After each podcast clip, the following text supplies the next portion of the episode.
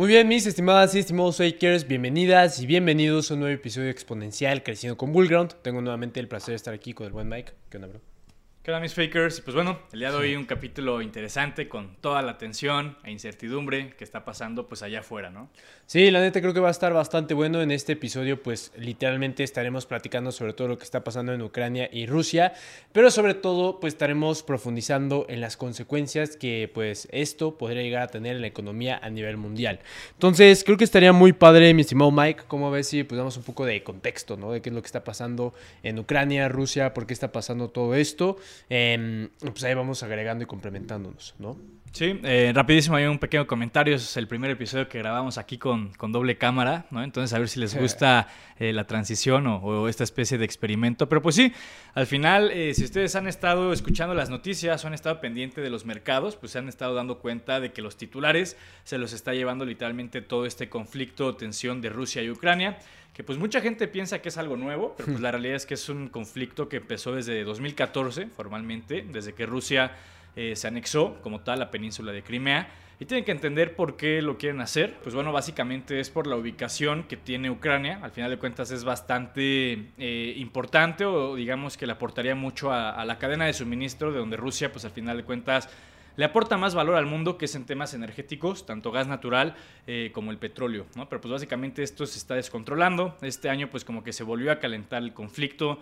Y pues evidentemente si no han estado viviendo debajo de una piedra o en una cueva, pues ya saben que la invasión de Rusia a Ucrania, pues ya empezó por lo menos en la semana en la que estamos grabando este episodio, ¿no?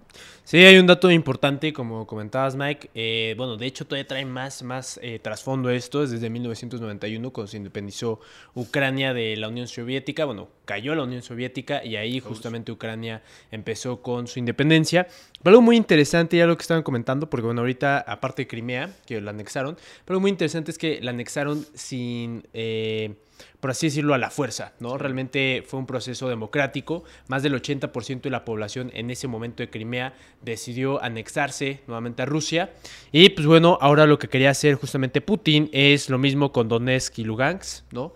Eh, estas dos regiones, pues bueno, más del 90% de la población hablan ruso y por lo tanto, pues no es porque tengan una preferencia tanto a Rusia o a Ucrania, por así decirlo, sino más bien lo que quieren es estar en paz, ¿no? ¿Por qué? Porque este territorio, esta región siempre ha estado llena de bombardeos. Eh, Rusia, o bueno, en este caso en específico Putin, lo que menciona muchas, en varias ocasiones, ha denunciado a las Naciones Unidas que hay un genocidio eh, dentro de Donetsk y Luhansk que pues, prácticamente las Naciones Unidas ni la, Unión Europea ha tratado de intervenir justamente en este tipo de situación y pues bueno, ahí por estas razones es por las cuales Putin declaró como territorios independientes ¿no? a, Don, a Donetsk y Lugansk y pues bueno, tiene como objetivo justo el anexarlos nuevamente a, territorio eh, ruso. Algo muy interesante es lo que pasó justamente con Georgia, en, el 2008, justamente, específicamente en abril del 2008, pasó algo muy similar, ¿no? Estamos hablando que con Georgia, en las regiones de Osetia del Sur y Abkhazia, ¿no? Eh, igual se declararon como independientes de Georgia. ¿Por qué? Porque Georgia también ya estaba, a punto de, entrar a la OTAN.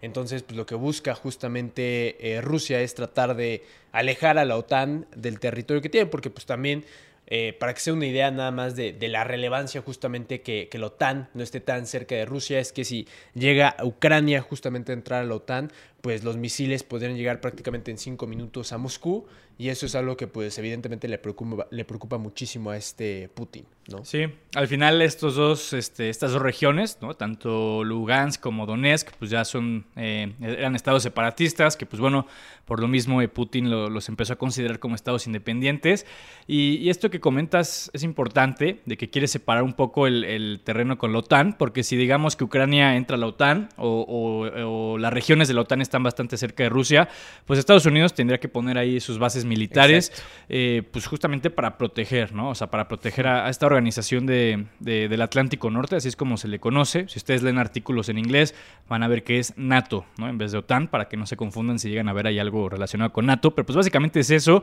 Eh, Estados Unidos podría poner sus estaciones eh, militares en Ucrania, en caso, o, por lo menos en regiones o territorios cercanos a Rusia, y evidentemente eso es bastante peligroso. Ya se los comentó Leo, en cinco minutos llegarían los misiles eh, a Moscú, ¿no? No te queda ninguna capacidad de reacción, literalmente. Y algo muy importante, Mike, eh, pues hay que entender por qué surgió NATO, ¿no? O la OTAN. Y bueno, surgió después de la Segunda Guerra Mundial y básicamente fue pues aliar fuerzas para que la influencia en ese momento del comunismo, socialismo de la Unión Soviética no permeara justamente más eh, pues esta parte de, Occidente, ¿no?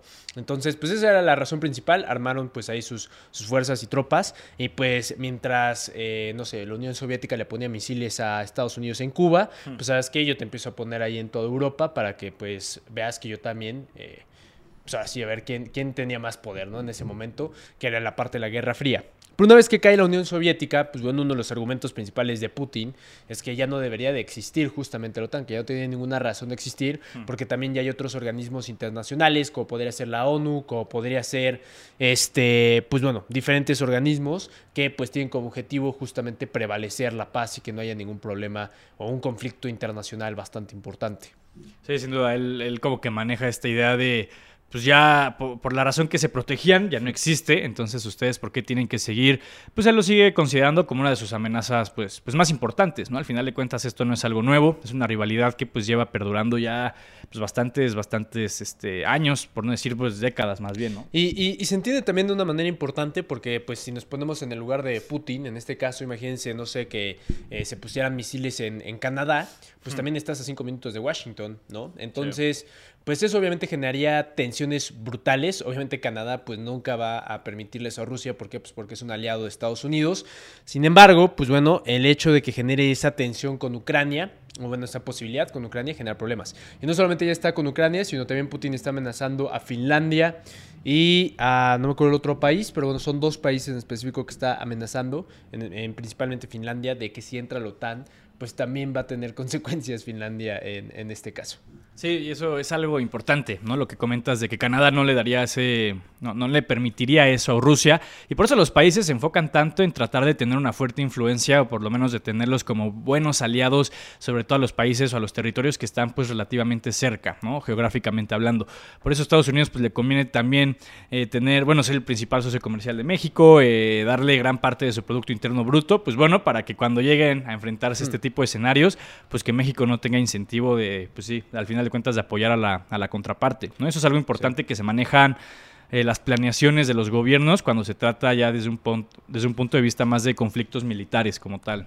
Oye, qué bien que comentas eso, Mike, porque creo que valdría la pena el, empezar a desmenuzar, ¿no? Justamente el poder que llega a tener Estados Unidos, porque no solamente esta parte bélica que estamos platicando a partir de la OTAN, sino que también tenemos que analizar pues su poderío financiero. Y eso se está viendo con el SWIFT. Entonces, ¿por qué no explicas un poco no a todos los fakers qué es el SWIFT, qué es lo que está haciendo justamente Estados Unidos o tiene en mente Estados Unidos?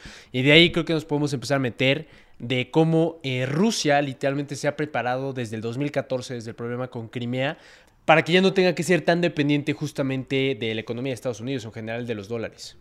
Sí, la, red de SWIFT la podemos considerar como la red que te permite hacer transferencias internacionales. Así es como lo puedes empezar a entender.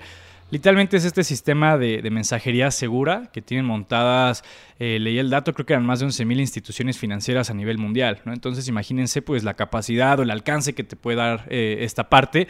Literalmente si ustedes abren su aplicación del celular, y le dan en información de cuenta, seguramente les va a aparecer Swift y, una clave rara, ¿no? Literalmente esa es la clave Swift que ustedes le tienen que dar, no sé, a alguien de Perú, a alguien de, de, de, Alemania, a alguien de España que les quiera hacer una transferencia internacional. Entonces, pues bueno, está dentro de las sanciones que tienen planeada tanto o Estados Unidos o la Unión Europea o la OTAN, porque pues al final de cuentas se empiezan a manejar sanciones por grupos diferentes uno de los pilares de esas sanciones pues podría ser justamente quitar a Rusia de la red de SWIFT. Esto quiere decir que pues le quitaría bastante capacidad de estar transaccionando o de recibir, eh, eh, pues sí, recibir el pago por los productos que, suelen exportar, que ya lo comentamos al inicio del podcast, que son en su mayoría eh, energéticos y también materias primas como el aluminio, el titanio, el trigo, la soya. La soya, ¿no? Entonces, pues bueno, Esto evidentemente no le conviene a todos, ¿no? Hay países que se están resistiendo, sobre todo los de la Unión Europea y sobre todo Alemania. Eh, al final, pues tienes que considerar que Alemania es el tercer principal socio comercial de Rusia, ¿no? Entonces, obviamente, si a, Rusia le quitas este sistema de la red de SWIFT, que ya no puede estar transaccionando de forma internacional, pues Alemania también se vería afectado, ¿no? Entonces, están como en un conflicto de interés. Alemania sabe que lo correcto sería quitar esto, porque pues así Rusia ya no se podría seguir financiando para la guerra. Pues sí, bueno, en caso de que, que esto escale una guerra, claro que sí, pero podría seguir financiando sus invasiones, más bien, ¿no? Pero si eso pasa, pues obviamente el producto o la economía de Alemania pues también se vería afectada como tal. Ahí van datos muy importantes, bueno, empezando justamente con las restricciones que ahorita o las sanciones que está poniendo ahorita Estados Unidos a Rusia. Eh, empezamos con las restricciones a los bancos más importantes de Rusia, ¿no? A los dos bancos más grandes eh, que tiene Rusia en este momento, eh, a los mercados de capitales, ¿no? Después empezamos con congelamiento de activos y restricciones de viajes pues, para personas individuales, ¿no? O sea, prácticamente cualquier persona que sea rusa y quiera viajar a Estados Unidos va a tener problemas obviamente bastante fuertes. Restricciones en importación y exportación para Gazprom, que es la petrolera, si no mal recuerdo, este, más importante. Gazprom me parece que es la de gas natural, pero sí es la empresa más grande de Rusia. De, de gas natural o bueno, de energía, vamos a decirlo, energéticos de, de Rusia. Acceso nulo, y esto está muy interesante, acceso nulo a semiconductores, computadoras y software y el desconectar a Rusia del SWIFT que sigue en la mesa. Y entonces esto que platicabas, Mike, creo que es muy importante porque, bueno, lo que estamos viendo es que Alemania eh, pues anda de suavecito, ¿no? Y anda de suavecito porque pues depende muchísimo justamente de sus importaciones de gas natural, sobre todo de este país, de Rusia, traen ahí este eh, gasoducto, ¿no? Si no me recuerdo, con Gazprom, este, que pues igual eh, genera una, fuente muy importante justamente de este comercio. Y pues lo que comentabas con el SWIFT, si llegaran a bloquearlo, pues imagínate que de la nada, porque ya no puede hacer transacciones, eh, te dijeran, no, pues sabes qué, te vamos a tardar 15 días en poder pagar, pues obviamente Rusia ahí tendría un problema. O sea, la parte de los cuellos de botella que estamos viendo que es un, problema muy importante que ha pasado desde pandemia, ¿no? Y por el, crecimiento que ha tenido el comercio internacional, esto justamente lo que hace es que incrementa nuevamente los problemas en la cadena de suministro, en los cuellos de botella, y eso podría generar presiones inflacionarias, ¿no? Sí, o sea, si veníamos comentando que la inflación viene siendo un problema ya desde hace por lo menos un año, muchas expectativas eran o se manejaban en que ya este año iba a reducir la inflación, ¿no? que se iba a empezar a enfriar un poco esta situación. Pero ahora con esto, que pues Rusia es un importante exportador, ya lo platicamos, tanto de energéticos como de diferentes materias primas, esto podría afectarle de forma muy importante eh, pues a la sociedad a nivel mundial. O sea, estamos hablando que, que si son un principal o importante exportador de maíz, de soya, de, titanio, etcétera, pues son materias primas que son pues, dentro de todo eh, básicas, ¿no? O sea, no, no, estamos hablando que te estarían quitando, te estarían afectando en un lujo. O sea, sí, no, no, no te están quitando la posibilidad. ajá, no te están quitando la posibilidad de cambiar tu Mac o de comprarte un Tesla. O sea, literalmente estamos hablando del maíz, que podrá, probablemente muchas familias, pues gran parte importante de su alimentación sea a base de maíz, es algo que no sabemos, ¿no? Entonces, sí se podría poner bastante delicada esta, esta, esta situación. Y además, lo que comentabas de, de congelamiento de activos, es algo que suele pasar mucho cuando cuando los conflictos internos se acaban haciendo pues, más grandes y, son externos. ¿no? Pasó hace no muchos años en Argentina, creo que se llamó el fenómeno eh, La Jaula. ¿no? no sé si hay algún argentino aquí escuchando y, podría corregir cómo se llamaba el fenómeno. Pero literalmente no puedes sacar tu dinero de, los cajeros automáticos. ¿no? es una cosa de, de locos vuelvo a lo mismo, es una de las cosas que tratan de atacar eh, los sistemas descentralizados, ¿no? Que tú sí seas el dueño de tu dinero, porque pues no es posible que no te permitan sacar dinero del cajero cuando es dinero que pues, dentro de todo te, pertenece, o por lo menos eso dice el saldo de tu cuenta bancaria, ¿no? Entonces son cosas que, que es de lo más cuestionable, por así decirlo, de este tipo de pues, del sistema financiero como tal que, estamos acostumbrados al final de cuentas. Y ahorita vamos a platicar un poco también de tema cripto, ¿no? Porque creo que se presta bastante justamente a esto. Pero hay algo muy importante que me gustaría volver a, enfatizar. Y es justamente que Rusia, a ver, no es la primera vez que hace este tipo de, invasión, por así decirlo, o más bien de esta presión, sobre todo eh, geopolítica. Pero también lo que estamos viendo es que, bueno, ya fue con Georgia, ya fue también en, en, su momento del 2014 con Crimea. Entonces Putin ya de cierta manera tiene experiencia. Y de hecho en el 2014 pues se le metieron sanciones a Rusia. Pero hay algo muy interesante que justo en lo que empezó a hacer Putin es preparar su economía para blindarla por completo de eh, la economía de Estados Unidos, ¿no? de, la dolarización. Y hay algo muy interesante, por ejemplo, de todos eh, los países que conforman el G20, ¿no? que son las economías más importantes del mundo, pues Estados Unidos eh, tiene un 133% representa 133% su deuda al PIB, ¿no? Prácticamente ese es el, ratio. Eh, países como Japón, más del 250%, Italia también está muy endeudado, pero de esos, del G20, justamente Rusia es el país que, menor ratio tiene, o sea que realmente su deuda la bajaron de manera muy importante y representa nada más el 17%. Es algo verdaderamente bestial y eso también lo hicieron en el 2014, si ustedes ven la gráfica que aquí se la estamos poniendo en, en YouTube, la gráfica del PIB, su PIB decreció de manera importante después del 2014, pero eso lo hizo Putin justamente a propósito para poder reducir justamente su deuda, que es lo que debería de hacer un país, ¿no? Realmente debería de tratar de reducir su deuda, no estar tan apalancado. ¿Para qué? Para que no dependiera tanto de los problemas externos o las sanciones que le podían imponer justamente Estados Unidos. Y pues bueno, hasta ahorita tiene una niveles récord en sus reservas de más de 640 mil millones de dólares entre oro y también pues las divisas más importantes a nivel mundial, lo cual estas reservas pues bueno, lo, lo pone en una posición bastante cómoda para poder aguantar un cierto tiempo sin la necesidad de acceder a este SWIFT, ¿no? Sí, esto es, esto es importante lo que comentas, no sabía que tenían una, eh, se le podría considerar apalancamiento, por si no sabían el término, que, deuda, que Rusia está tan, tan poco endeudada. Esto es importante porque tienen que entender que cada vez que el gobierno emite un dólar de deuda día de hoy, están sacrificando ese dólar de riqueza para generaciones futuras probablemente. Es muy probable que a nosotros no, nos toque ese sacrificio, digo probablemente, puede que sí, pero pues chance a la generación de nuestros hijos o nietos si les toque pagar en forma de impuestos, pues esa deuda que en su momento estuvieron emitiendo.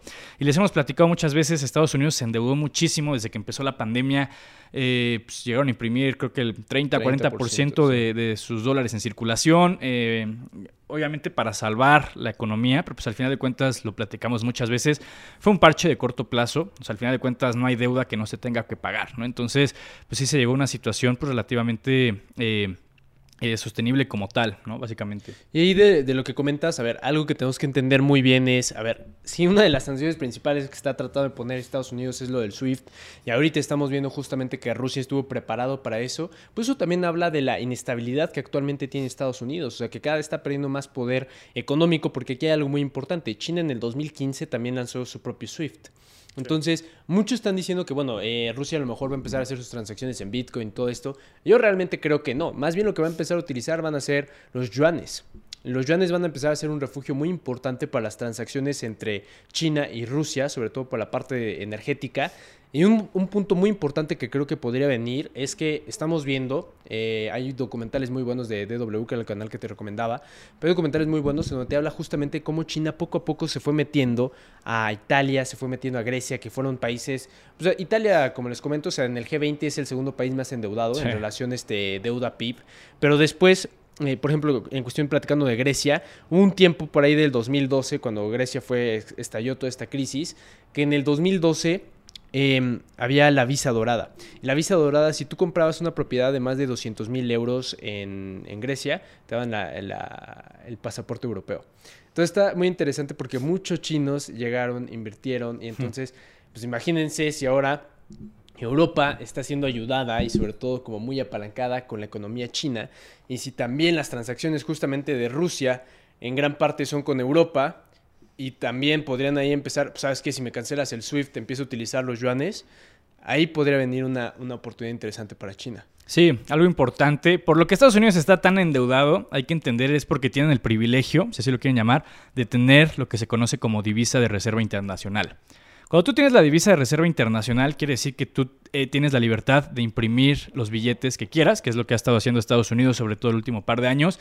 ¿Por qué? Porque los bancos centrales de los diferentes países tienen gran parte de sus reservas en tu moneda, ¿no? entonces, y porque se usa internacionalmente, te lo van a aceptar prácticamente en cualquier país. todas las transacciones son en Todas las transacciones de comercio exterior van a ser en dólares. Por eso Estados Unidos ha manejado esta parte. Pero si de la nada se empiezan a voltear y empiezan a usar, por ejemplo, el, yuan, eh, pues claro que sí sería un gran golpe para pues acelerar un poco la, decadencia que ha venido teniendo Estados Unidos los últimos años. Eso es algo importante, ¿no? Hace poco leí ahí un análisis de, del buen Rey Dalío, se los hemos recomendado bastante a este eh, bueno, tiene su propio fondo de cobertura, es un pues, gran pensador, ¿no? Sí, la verdad es que sí es... Si a ustedes les interesa eh, entender, pero sobre todo la parte más macro, que es en lo que se enfoca Rey Dalío, porque hay muy buenos eh, analistas o, personajes más micro, por ejemplo está Warren Buffett, él es más de un aspecto microeconómico. Damodaran igual es un especialista en la parte microeconómica, de saber cuánto realmente debe valer una empresa. Pues bueno, Rey Dalío se enfoca en la parte más macro, ¿no? Las fuerzas más importantes que mueven a los mercados. Pues bueno, él habla justamente el dólar está perdiendo fundamentales de forma desmedida y empieza a hacer comparativas entre qué divisa podría ser una buena alternativa. En pocas palabras, la conclusión es, eh, todas están muy mal. La única que sí podría estar relativamente bien, pues es justamente el yuan. La cosa es que Ahorita es un sistema de divisas fiat, recuerden esa palabra fiat, y eso quiere decir que pues, está respaldado básicamente pues, por la fe, ¿no? la confianza que tenemos nosotros en, los organismos centrales. Pero pues bueno, básicamente pues, nadie del exterior, o casi nadie, para no, no generalizar el 100%, pero pues casi nadie confía en China. ¿no? Es el problema que, que, que, él ve justamente con la adopción ya del yuan a nivel pues, un poco más global. Pero si se enfoca en fundamentales, en qué economía va creciendo más, en qué economía está ganando más rebanada del pastel del comercio exterior, etcétera, sí tendría que ser sí o sí, pues como tal, el, yuan, ¿no? que es la moneda de China. Pero pues sí, al final hay un conflicto bien, bien importante. Eh, pues va a estar bien interesante, ¿no? O sea, lo que sea, vamos a aprender muchísimo estos años, sin duda alguna. Sí, algo muy importante que ustedes tienen que entender es que también ahí lo que está haciendo Putin es básicamente el poner a prueba a la OTAN, ¿no? O sea, realmente él, lo que está diciendo es, tú me pones misiles en Ucrania y yo te pongo una hmm. bomba nuclear en, todos los países que están en la OTAN, ¿no?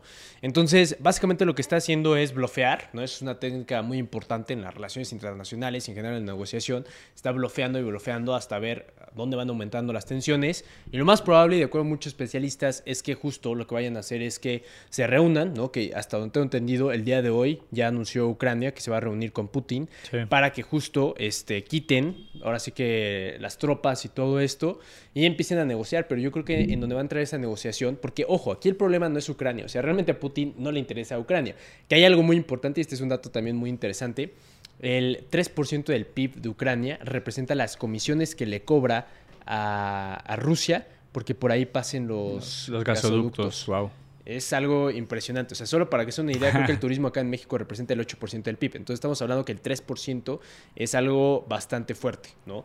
Em, entonces, pues también eso, obviamente lo que quiere Rusia es quitarse justamente de esos gasoductos. Por eso están abriendo uno directo por, este, no me acuerdo cuál, eh, por el mar, creo que Báltico. Sí, creo que sí. Pero bueno, el punto es que también está entrando ese por Alemania. Están buscando justo alternativas para no pagar, obviamente, estas comisiones que se está llevando Ucrania. Y eh, lo que tienen que entender es que el problema no es tanto con los ucranianos, el problema es realmente con la OTAN y tratar de desintegrar la OTAN. Entonces, algo muy importante justamente para, para Rusia es el tratar en estas negociaciones de eh, prácticamente ya eliminar por completo a la OTAN. Ese sería como su objetivo principal y obviamente Estados Unidos no quiere eso. ¿Por qué? Porque es su única presencia en, Europa. Es la realidad, es la única manera de tratar de controlar, por así decirlo, el otro continente. Y algo que también es súper importante que mencionemos, eh, pues estamos viendo todo este tipo de sanciones, pues justamente la OTAN no está entrando como en conjunto. ¿Por qué? Porque estamos viendo que Alemania, pues, no, pues sabes que yo, yo la verdad no quiero sancionar a, Rusia con el SWIFT, tampoco Italia. Entonces, pues esa, eh, ahora sí que la famosa frase, ¿no? O sea, eh, divide y vencerás, pues es lo que está haciendo justamente ahorita Rusia. Y eso también puede dejar un precedente, digo, porque China ahorita no está como apoyando al 100% a Putin, por así decirlo pero sí trae un frente sólido, ¿no? Es como, ah, no te preocupes, o sea, yo estoy atrás, eh, pues pasado lana, y también pues con la parte de lo del SWIFT yo te puedo este, ayudar, pero hay algo muy importante que eh, pues también está Taiwán. Entonces, si China ve que no hay tanta bronca en con que Rusia invada a Ucrania, pues no dudo que en su momento China pueda hacerle eh, interés justamente a, de, Taiwán, ¿no? Pero tú sabes un poco más de, de la parte de Taiwán. Sí, pues bueno, tenemos que entender que la situación de Taiwán con China es dentro de todo parecida o similar con lo que se está manejando con Rusia e Ucrania. Si les estábamos comentando que Ucrania en su momento fue parte del territorio de lo que era Rusia o de la Unión Soviética, pues también se considera un escenario similar con Taiwán.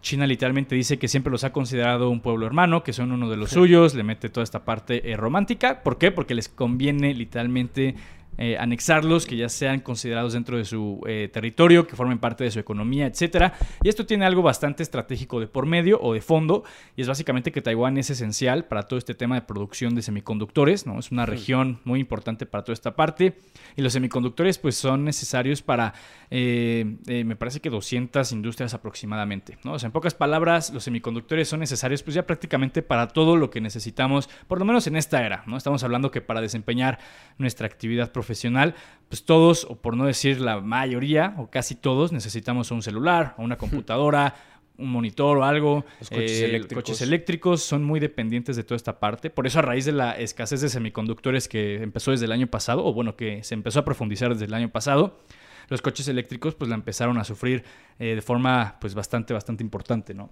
Sí, justo lo que ahí comentas, Mike, y, ya para ir, pues bueno, tratando de llegar a una, a una conclusión de lo que podría llegar a pasar, o sobre todo las consecuencias más graves que podrían llegar a, generar, pues, este tipo de conflicto. No es tanto una tercera guerra mundial, porque creo que eso no es muy probable, o sea, realmente es muy poco probable que vaya a desatarse algo así.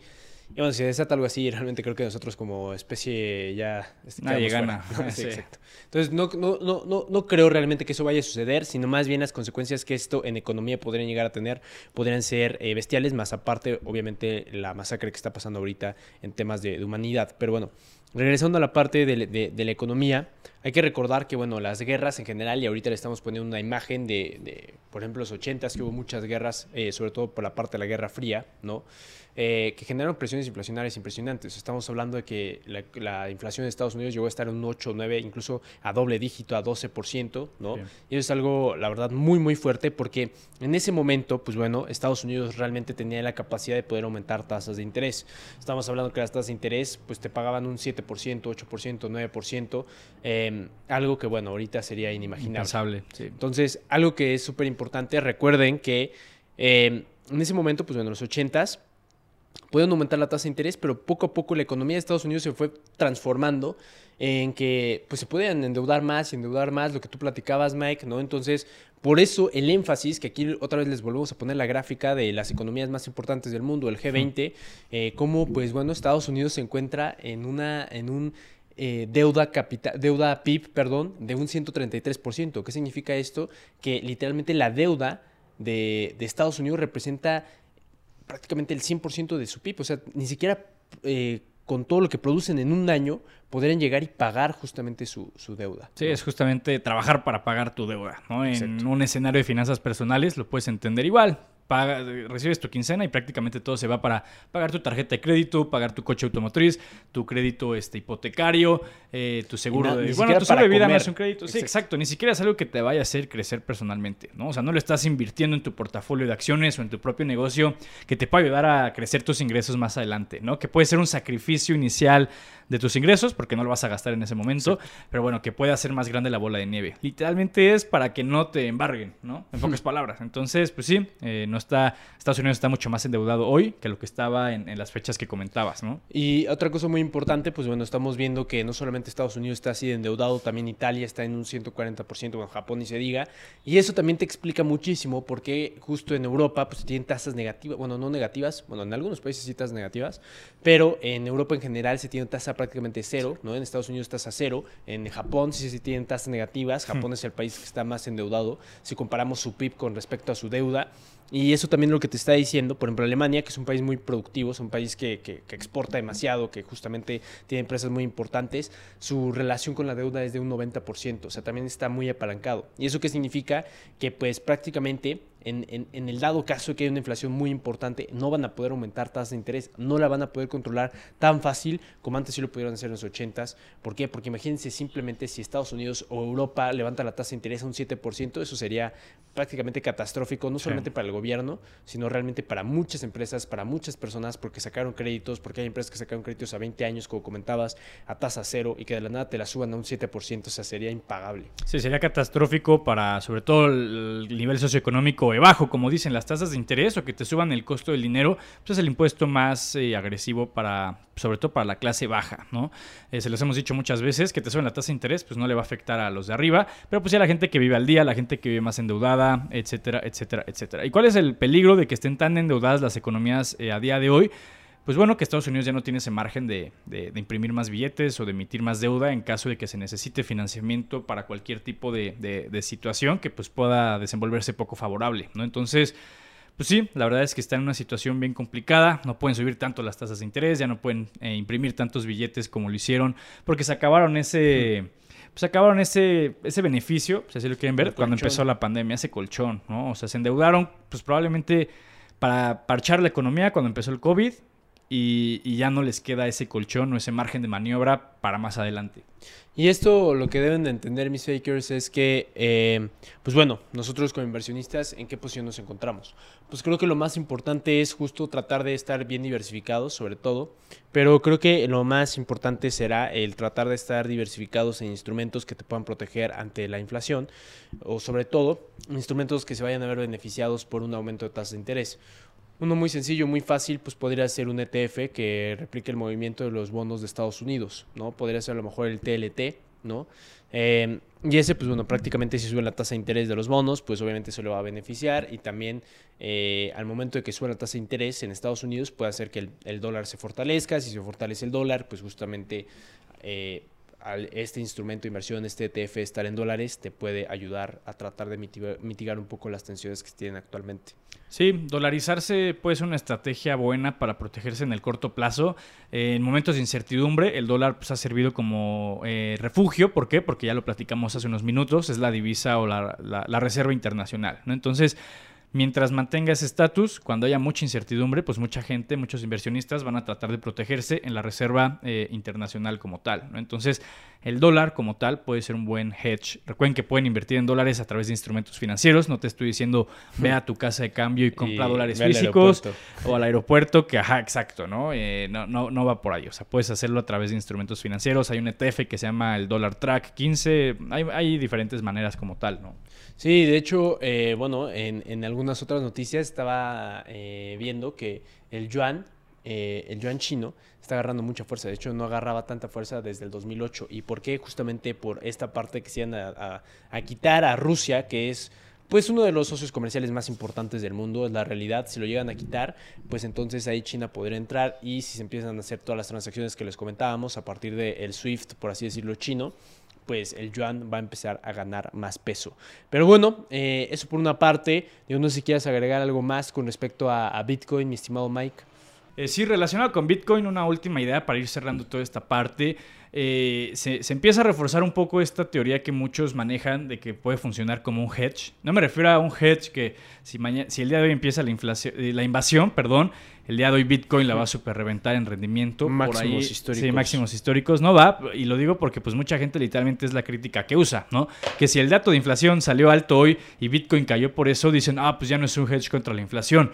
Eh, vuelvo, ahorita es lo mismo. Empieza la invasión, Bitcoin cae, como prácticamente cayó todo en su momento, y ya por eso ya no es un hedge como tal, ¿no? Pero pues bueno, yo vi un tweet antes de que empezáramos a grabar el episodio que me pareció eh, bastante interesante. Eran unos periodistas daneses, daneses es de, Dinamarca, y pues básicamente ellos comentaban su, experiencia, que ahorita están en Ucrania, no tenían coche, eh, y pues literalmente lo que querían era escapar, ¿no? Entonces, pues bueno, fueron al cajero a tratar de sacar el efectivo que tenían ahí en su cuenta bancaria, y literalmente, pues el sistema, o el cajero se quedó sin billetes, o el sistema se los prohibió, pero pues evidentemente si no hubieran tenido otra alternativa, pues se hubieran quedado sin absolutamente nada, ¿no? Sin opciones literalmente, ¿no? ¿Qué hicieron? Pues bueno, pudieron comprar Bitcoin, pues justamente con el Bitcoin que tenían, o en su saldo más bien que tenían en su wallet, ¿no? Entonces, a partir de ese tipo de, razonamientos, cosas un poco más eh, profundas o estructurales, pues tú puedes entender que Bitcoin realmente podría llegar a ser un hedge en diferentes cosas. Yo no te estoy diciendo que... y compraron el coche, ¿no? Y, compraron el coche, ¿no? Y yo, no te estoy diciendo que, que es la octava maravilla del mundo, ni mucho menos, pero sí te estoy diciendo que te puede ofrecer una solución o una alternativa al sistema actual. ¿Y qué es el sistema actual? Pues es que al final de cuentas es, un todo, ¿no? Desde transacciones, pues sí puede ser cobertura, basta con hacerle zoom out a la gráfica de Bitcoin en años, ver cómo ha subido, sí ha funcionado como, como activo de antiinflación al final de cuentas por ese tipo de cosas, ¿no? Pero pues bueno, eh, básicamente pues, pues es como la, idea, una conclusión que yo he sacado ahorita con, con esta incertidumbre de Rusia y Ucrania eh, relacionado con Bitcoin.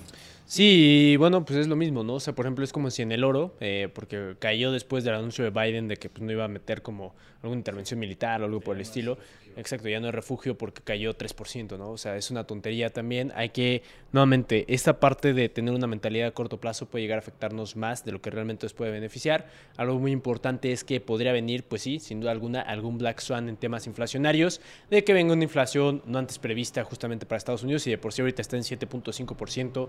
No sé qué tanto pueda llegar a estar en un futuro. Y algo muy importante ya para terminar, independientemente de que Estados Unidos esté muy salsa justamente tratando de sancionar a Rusia y todo esto, no va a sancionar eh, la, parte de la energía, ¿no? La parte energética no va a sancionar a Rusia, obviamente estas transacciones, ¿por qué? Pues porque nuevamente, o sea, eh, depende mucho Estados Unidos de, ellos y también el aluminio. Las, las importaciones de aluminio de Estados Unidos no las va a sancionar porque representan el 10% de sus importaciones totales de aluminio. Entonces también eso es algo muy importante. Eh, nuevamente, eh, no, hay que, no, hay que buscarse de un bando o de otro. No, no, aquí nunca les platiquemos de que o Putin tiene la razón o NATO tiene la razón. Realmente les platicamos el contexto y cómo ese contexto puede llegar a afectar a nivel mundial por un problema que ya venía arrastrando pues, la economía del mundo, que son justamente los problemas en la cadena de suministro. Y que obviamente pues, ahorita Rusia está aprovechando el hecho de que economías importantes como Estados Unidos y en general Europa estén muy apalancadas al, pues bueno, saber que eh, realmente dependen de ellos para que la inflación no se vuelva un problema más grave y que de esa forma pues no tengan que aumentar tasas de interés, que pues de eso se ha basado la economía tanto de Europa como de Estados Unidos durante ya bastante tiempo.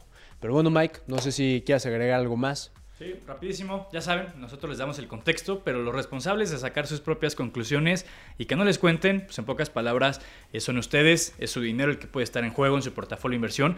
Y pues nada, ¿no? Nada más eso, que cada quien sea el propio responsable de, sus decisiones y que esas decisiones los resultados que les traigan básicamente. Así es, y bueno, recuerden que si quieren aprender más sobre inversiones y también acceder pues a más análisis como el que ahorita estuvimos haciendo el buen Mike y yo, lo pueden hacer siendo miembros Black anuales. Si quieren entrar, pues simplemente denle clic al enlace que está acá abajo en el video de YouTube y si lo están escuchando en Spotify o en cualquier plataforma que les permite escuchar podcast, pues simplemente googleen bullground.mx y ahí van a poder encontrar toda la información para poder convertirse en miembros Black anuales. Pero bueno, eso es todo por el día de hoy. Espero que haya gustado este episodio exponencial Creciendo con Bullground y nos vemos en un próximo episodio.